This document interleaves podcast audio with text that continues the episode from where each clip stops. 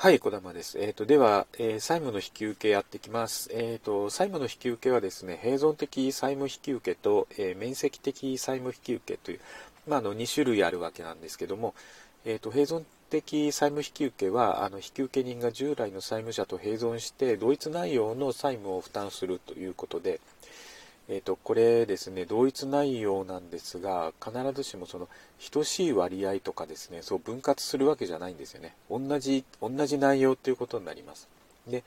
えーと、要件としてあの3つあの契約の方式があってどれでも OK なんですけども3面契約、まあ、あの3面契約によって併存的債務引き受けはできますがあ債権者と引き受け人の間での契約もできます。債権者とえーと、引受人この場合の引受人というのはあの併存的債務を引き受けたものですね。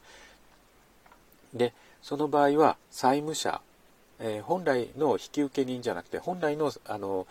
元の債務者の意思に反しても実は効力が生じてしまうというところがあの問題です。なのでこの、えーと、契約者とあ債権者とあの引受人の間だけでもできてしまうと。いう話ですね。で、あと3つ目として債務者と引受人の間での契約。これはですね、あの債権者が引受人に対して承諾をした時に効力を生じます。債権者が引受人の方ですね。あの債務者、元の債務者ではない、あの新しく引き受けた引受人に対して承諾をするんです。いいよ。えー、承諾をした時にあの効力を生じる。ここが問題です。この3つのあの方式があります。で併存的債務引き受けの引き受け人は債務者と連帯して、えー、同一内容の、えー、債務を負担するんですが、えー、債務債務者はあの債務をな免れないですね。でもう一つのあの面積的債務引き受けはあのそこが違うんですね。債務者は債務を逃れちゃうわけですね。えー、で、えー、債務者に対して、え、引受人は求償権も取得しないということになります。で、えーと、面積的債務引受もあの3つの契約ができます。まず同じように3面契約ができます。3面契約によって面積的債務引受はできます。で、あと債権者と引受人間の、えー、契約もあのさっきと同じようにできます。で、その場合債えー、債権者が、えー、旧もうあの離脱した債務者ですね。旧債務者に対してその契約した旨を通知した時に、え、その効力を生じると。なのでまああの旧債務者が全然知らない間は効力も何もあったもんじゃないっていうことですね、まあ、面積的債務引き受けですからもう自分が離脱したことを、え、知らないっていうことはないということですね。であと旧債務者と引受人間のえー、契約もできます、えー、これはですね債権者が引受人に対して承諾することによってすることができる。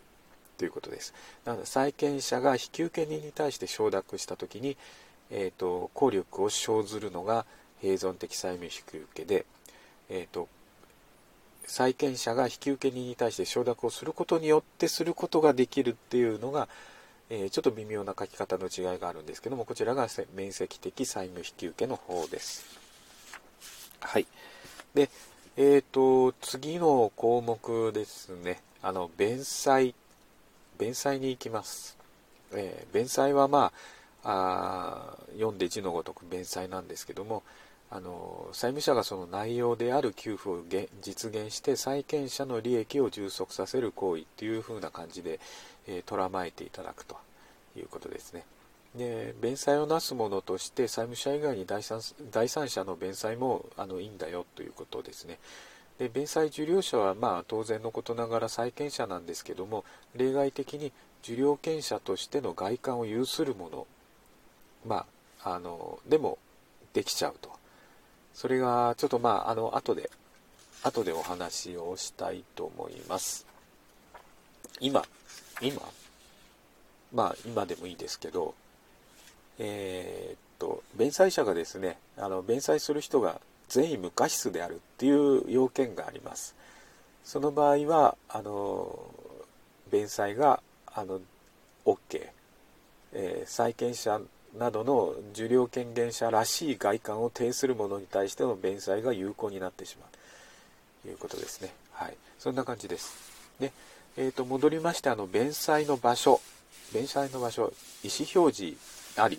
意思表示による。まあここでっていうような話があればそこでするっていうのはまあ当然なんですけどもあの物がですね特定物の引き渡しなのか特定物以外の引き渡しなのか、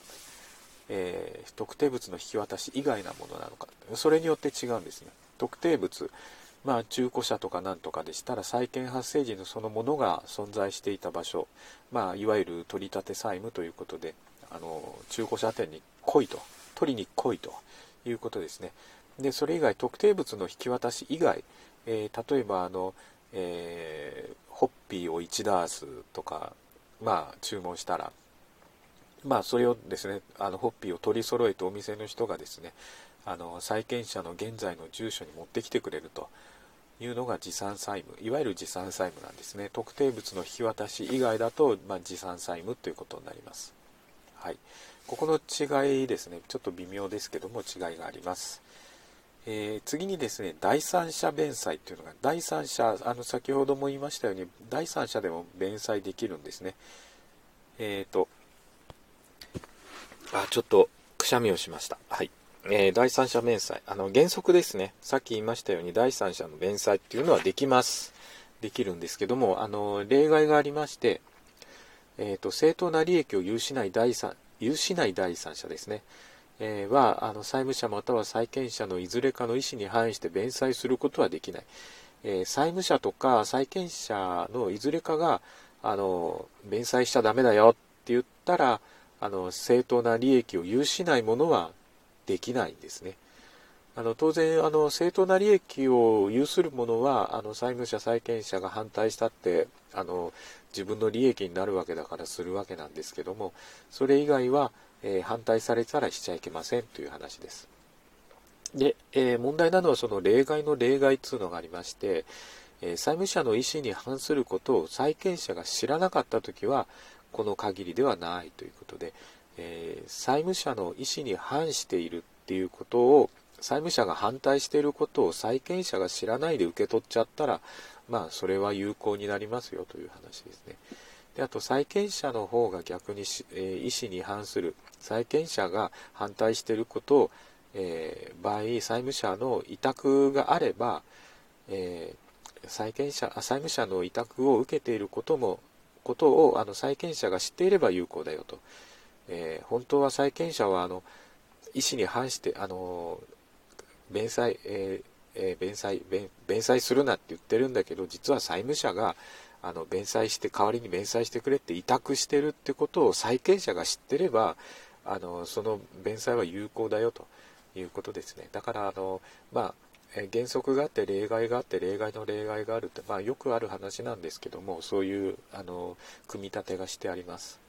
でここでいう正当な利益を有する第三者っていうのはどういう人かってまあ、物情保証人抵当不動産の第三取得者第一不動産の高順位抵当権者、えー地代弁済をする借地上の建物の賃借人、まあ、こういった人はの第三者に該当します。はいえーと、次にですね、弁済による代に行きます。えー、弁済をなすことによって正当な利益を有する者はその弁済によって当然債権者に代するということになります。正当な利益を有する人って誰、えー保証人、連帯保証人、物情保証人、連帯債務者、えー、不可分債務者、えー、担保目的物の第三取得者、えー、賃借人、高順位抵当権者、え他の一般債権者、えー、ということになります。で債務者第三第三者に対抗するための通知承諾はいらないんですね。えー、いらないというのはあの、まあ、法定代の場合ですね。法定代の場合はいらないんですね。で任意代の場合ですね、え弁済をすることについて正当な利益がないない人ない人は、えーと、債務者第三者に対抗するには通知承諾が必要ですよという話です。まあ、そんな難しい話ではないですね。えー、っと、ということでちょっと時間の方がありますので、えー、今日は以上です。